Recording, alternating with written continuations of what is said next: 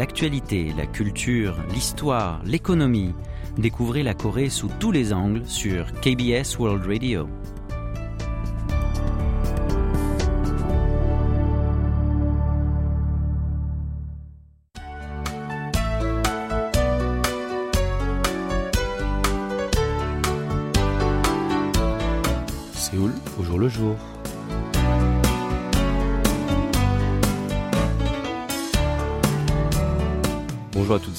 Merci de nous rejoindre pour cette nouvelle édition de votre magazine de société Séoul au jour le jour. 3 buts à 2, c'est le score du match intense mais regrettable d'hier soir entre la Corée du Sud et le Ghana. Les guerriers de Teguk ont tout tenté lors de la deuxième journée du groupe H face aux Black Stars. Malgré une forte domination lors des premières minutes et un doublé fantastique de Cho Gu-sang pour remonter le retard de deux buts, l'équipe sud-coréenne n'a finalement pas réussi à se relancer dans la Coupe du Monde 2022.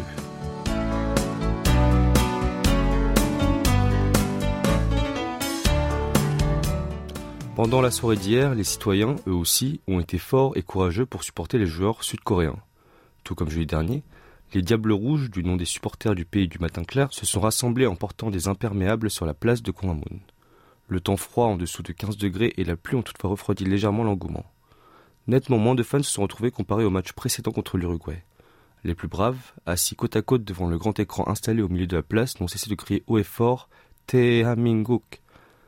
A, une femme âgée de 29 ans venue d'Incheon, à l'ouest de Séoul, a déclaré en souriant. Quand notre équipe a joué contre l'Uruguay, je suis resté chez moi. Mais cette fois-ci, j'ai décidé de venir ici pour crier plus fort en plein air. Et je veux bien profiter des derniers jours de ma vingtaine avec mes amis. Cependant, dans la zone métropolitaine, de fortes pluies de 20 à 30 mm par heure sont tombées jusqu'à tard dans la nuit. Les guides de l'événement ont demandé aux Séouliens de ne pas ouvrir les parapluies et à la place de porter un manteau imperméable pour des soucis de sécurité. Pour cette raison, certains ont fait demi-tour pour retourner chez eux, se plaignant de devoir être mouillés tout au long du match. Comme lors du précédent match contre les Uruguayens, le gouvernement métropolitain de Séoul et la police ont strictement œuvré sur le site, déployant du personnel à divers endroits pour prévenir une bousculade. Par exemple, munis de bâtons lumineux et de signalisation, les forces de l'ordre ont sifflé et crié Veuillez avancer aux personnes qui s'arrêtaient sur le passage. Ainsi, un total de 870 agents, compris dans 12 unités de police anti-émeute, ont été dépêchés sur la grande place. De plus, l'abri temporaire mis en place par la municipalité de Séoul est également équipé de secouristes, d'équipements de chauffage et de couettes pour d'éventuels blessés. Un responsable de la police a expliqué qu'à cause de la pluie, il n'y avait donc pas autant de monde que prévu, mais que les autorités étaient prêtes à une augmentation de la foule vers 22h lorsque le match a commencé.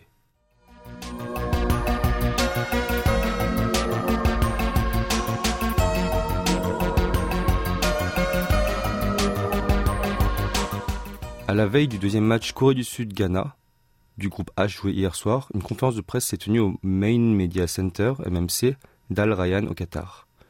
Otto Addo, sélection de l'équipe du Ghana, s'est présenté devant les médias pour débriefer de la situation de son équipe et répondre aux questions. Et cet entraîneur a un lien particulier avec la star des guerriers de Teguk, Son Heung-min. En effet, il l'a entraîné lorsque Sony joue en équipe des jeunes à Hambourg. Lors de la conférence d'avant-match, le sélectionneur almano-ghanéen a adressé quelques mots à l'attaquant du Tottenham avec un léger sourire. J'ai été impressionné par lui depuis sa jeunesse et il a maintenant beaucoup grandi. J'espère que le joueur continuera à bien performer, mais pas pendant le match entre nos deux pays de demain. Tout comme il le souhaitait, l'équipe du Ghana a réussi à endiguer plusieurs tentations de Son et de ses coéquipiers et l'a finalement emporté 3 à 2 avec un but de Salissou et un doublé de Koudous. L'équipe du Ghana, attachée à défendre à tout prix sur Son, l'empêchant de faire la différence. La vedette sud-coréenne a joué les 90 minutes mais n'a pas permis aux guerriers de Teguk de remonter au score. Avant de débuter le tournoi international, le pays d'Afrique de l'Ouest a décidé de naturaliser des joueurs de grandes lignes européennes, comme Inaki Williams et Tariq Lamte, entre autres. Otto Ado s'est ensuite réjoui de l'état de forme de ses joueurs, tous aptes à 100% grâce à l'excellente équipe médicale. Avant le début de la Coupe du Monde, il a désigné le Portugal comme favori du groupe H. Battus 3 buts à 2 par les Portugais au premier match, les Black Stars ont leur destin entre leurs mains pour se qualifier en huitième de finale. Ils devront ainsi l'emporter face à l'Uruguay. Eh bien, c'est le moment de prendre une petite pause musicale. Écoutons une chanson pour donner un peu plus d'espoir à nos gars de Teguk avant d'aborder le dernier match capital face au coéquipier de Cristiano Ronaldo. Voici I Hope, interprété par Kang Daniel. 수많은 일에도 멈출 수 없는 건 변하지 않는 너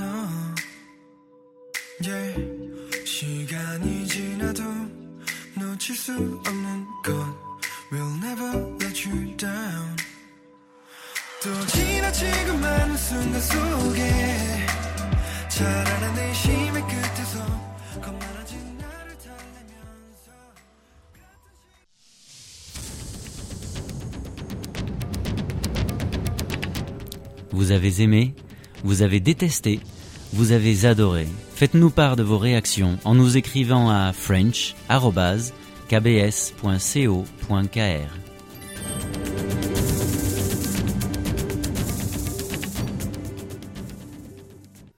Bienvenue, si vous venez de nous rejoindre, vous écoutez Séoul au jour le jour du mardi 29 novembre en compagnie de Jisoo François Kim.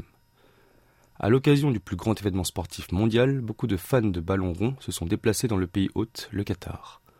L'ex-milieu de terrain défensif de Suwon Samsung Blue Wings est également commentateur pour la KBS.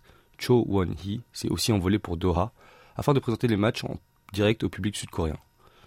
Avec près de 340 000 abonnés, il diffuse également ses vlogs sur le foot via sa chaîne YouTube Won Hee Hyung, Igorejo Won Hee Hyung.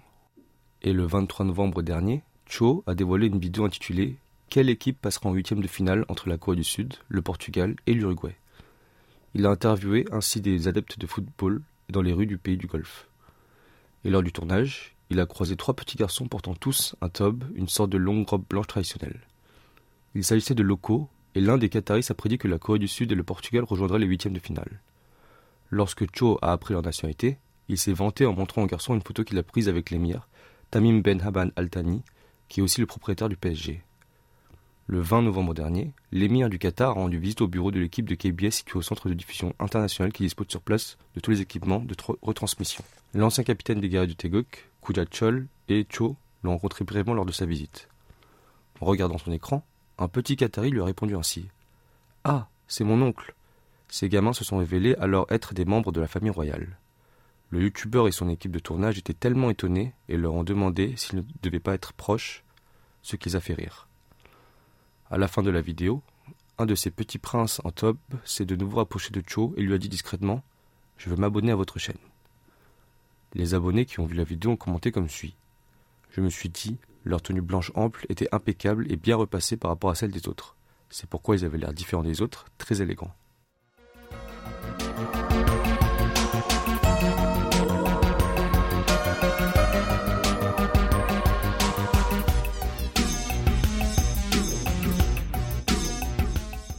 La Hallyu, la vague culturelle sud-coréenne, ne cesse de s'étendre. Voilà pourquoi on assiste également à une adhésion fulgurante à la K-nourriture chez les Européens. Parmi les chefs cuisiniers, un coréano-belge se démarque. Il s'agit de San Ho Park Koreewin qui a été adopté en Belgique le 18 février 1973 par la branche sud-coréenne de Holt Children's Service, une agence de l'adoption. Lors de sa visite en Corée du Sud en 2018, il s'est renseigné pour retrouver ses parents biologiques en les informant dans les médias locaux.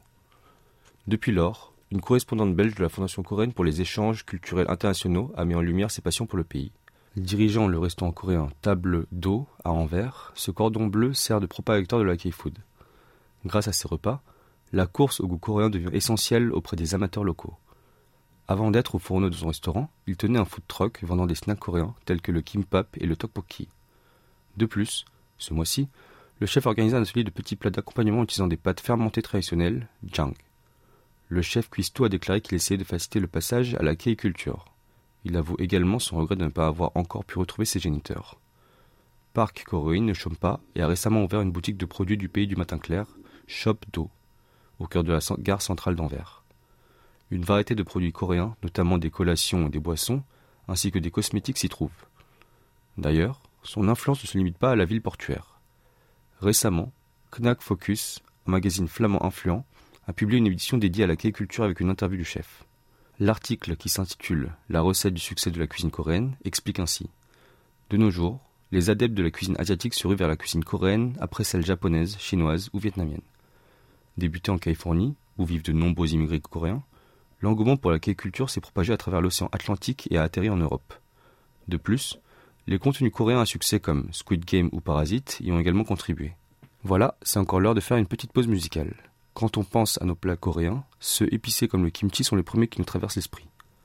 Nous vous proposons d'écouter la chanson qui va bien avec le sujet, c'est Spicy, piquant, interprété par Ciel. Et cette chanson, je l'offre particulièrement à Mawada qui nous écoute depuis le Maroc et qui m'a souhaité un joyeux anniversaire via Facebook. Excuse me. Do you have that sauce that is spicy? Made.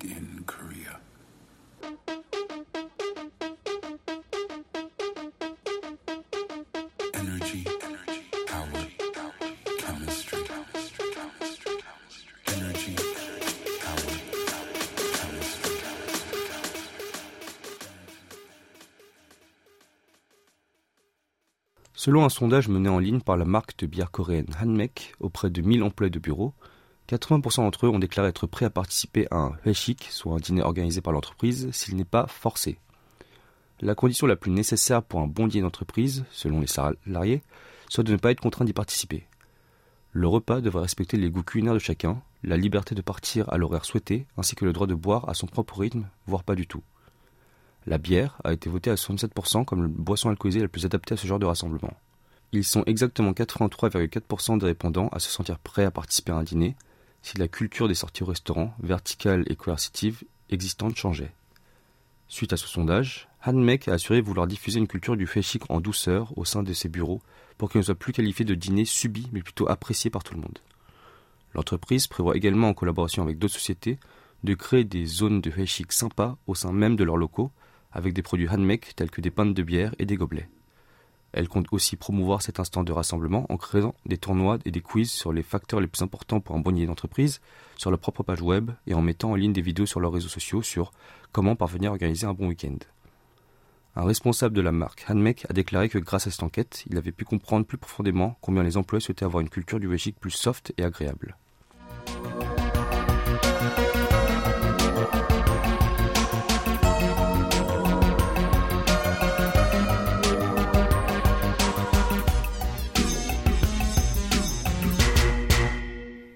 Au sein des entreprises sud-coréennes, beaucoup de patrons offrent des dîners ou des déjeuners à leurs subordonnés. Cela ne fait pas explicitement partie de la culture des sociétés, mais beaucoup le font néanmoins, malgré le fait qu'ils soient eux aussi venus travailler pour gagner de l'argent, à l'instar de leurs employés. Malgré ce fait, la plupart d'entre eux payent des repas pour leurs salariés en pensant que c'est un geste naturel car ils sont hiérarchiquement inférieurs. Un homme de cette situation-là a déclaré avoir payé le déjeuner à trois de ses employés presque tous les jours, chose qu'il regrette aujourd'hui, après avoir revu l'un de ses anciens subordonnés parti à la retraite. Il a avoué qu'il dépensait près de 50 000 won, soit l'équivalent de 36 euros, cinq jours sur sept pour eux. Cela, au début, ne le dérangeait pas, car il pensait faire une bonne action et considérer les cafés payés par ses employés comme une manière de le remercier. Cependant, lors d'un dîner récent, cet ancien travailleur avait une attitude très différente de lorsqu'il était encore dans l'entreprise, et ce dernier n'a pas demandé de nouvelles à son ex-patron pendant plus d'une heure de repas. Les internautes qui ont découvert cette histoire ont fait de la sympathie et de la compassion pour ce dernier. Les commentaires étaient assez catégoriques. Ils disaient de ne plus revoir cet ancien subordonné et que c'est du gaspillage de payer à manger pour une personne avec si peu de reconnaissance. Une autre enquête a révélé que les employés en Corée du Sud dépensaient en moyenne 15 000 won par repas, ce qui revient à environ 300 millions par mois sur la base de normes de travail de 5 jours par semaine, ce qui équivaut à 216 euros mensuellement uniquement pour le déjeuner. Selon les recherches de la société de paiement en ligne Payco, le quartier le plus cher pour déjeuner serait aux alentours de la station de métro Samsung.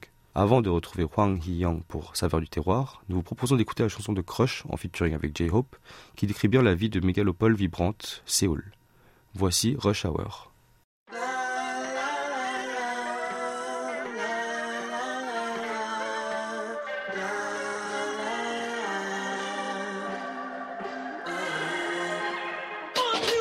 Yeah, I've been walking on the street, yeah. You and Billy G, it's a 한강지, yeah. 이태원을 지나왔어 언덕길로. 클락션은 목이 쉬어. 퇴근길마다 삐걱삐걱. 그게 자그마치 인연.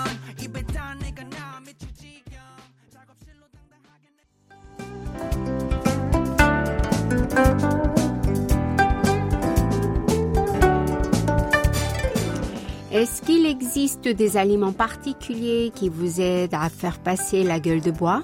Les Coréens ont l'habitude de consommer des plats spécifiques le lendemain d'une soirée arrosée, parmi lesquels le haejanguk, une sorte de soupe bien pimentée censée calmer les brûlures d'estomac. Cette semaine et la semaine prochaine, Saveur du terroir vous invite à partir dans différentes régions du pays du matin clair afin de déguster ces plats de haejang efficaces pour soulager la gueule de bois.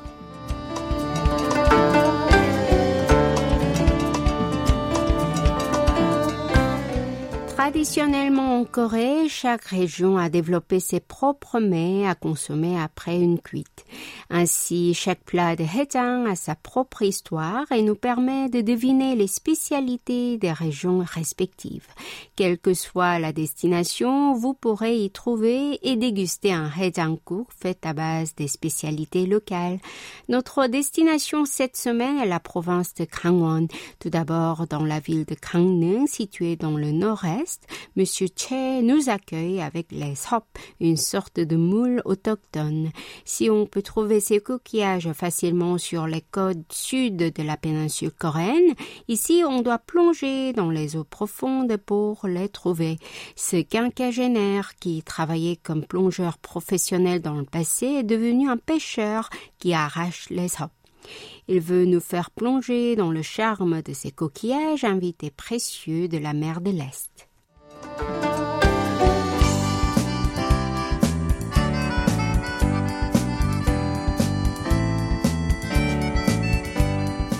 Quand le vent froid commence à souffler, on débute par la préparation du sop on fait cuire le bouillon à base de divers ingrédients, dont la tête de poisson séché, les laminaires, la ciboule et le navet durant deux à trois heures. Ensuite, on prend seulement le bouillon bien profond que l'on assaisonne avec quelques cuillerées de pâte de piment rouge et de pâte de soja fermentée. Ensuite, on y trempe la chair de moule déchirée à la main, la ciboulette et le persil d'eau minari, enduit de farine de blé, l'oignon et les champignons. Ce sopguk est une soupe bien pimentée qui réchauffe le corps et qui redonne de l'énergie. Le crapaud de mer aiguille, un poisson riche en protéines et en vitamines A et E, est efficace pour dessouler. Ainsi, on en prépare la gui sultim. On coupe le poisson en petits morceaux, puis le fait cuire avec de l'alcool. Ensuite, on le garnit de minari, de pousses de soja et divers autres légumes et assaisonne le tout de manière pimentée. Selon les habitants, ce plat succulent permet de se débarrasser du stress. Il y a aussi les nouilles changkalguksu qui servent de plat de. Dans du bouillon assaisonné de pâte de piment rouge, on trempe les nouilles et y ajoute divers fruits de mer, dont la crevette, la moule sop et le calamar. En une bouchée, on peut ressentir la mer fraîche pleinement dans la bouche.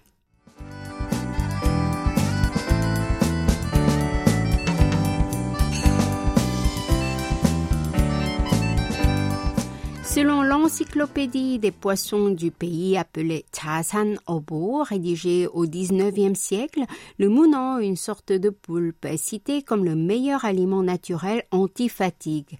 Bien qu'il ne soit pas un poisson avec écailles, il se présente sur la table offerte aux ancêtres. Dans la ville maritime de Tonghae, ce poisson qui est pêché dans les eaux profondes est particulièrement apprécié par les riverains, notamment pour ses vertus nutritives.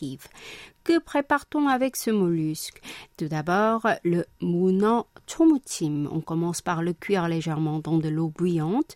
On le coupe en petits morceaux fins, puis le garnit de divers légumes. On assaisonne le tout avec le chogochujang, une sauce pimentée vinaigrée. Cette salade à la fois pimentée douce est un plat qui rend l'appétit. Quant au mugunji muno nejangtang, il s'agit d'un véritable plat fortifiant. Dans un bouillon infusé de poulpe, on trempe le kimchi vieilli et des viscères de poulpe. Vu la saveur originale du mollusque et du kimchi, aucun autre condiment n'est nécessaire.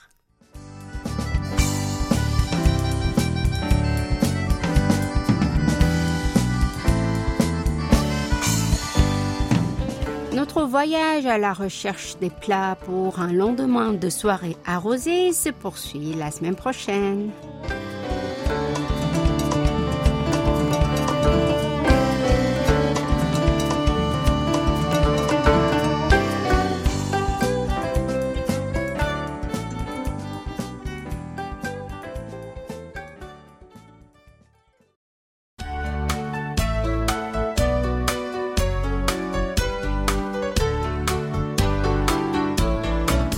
Ainsi s'achève notre émission de Séoul au jour le jour.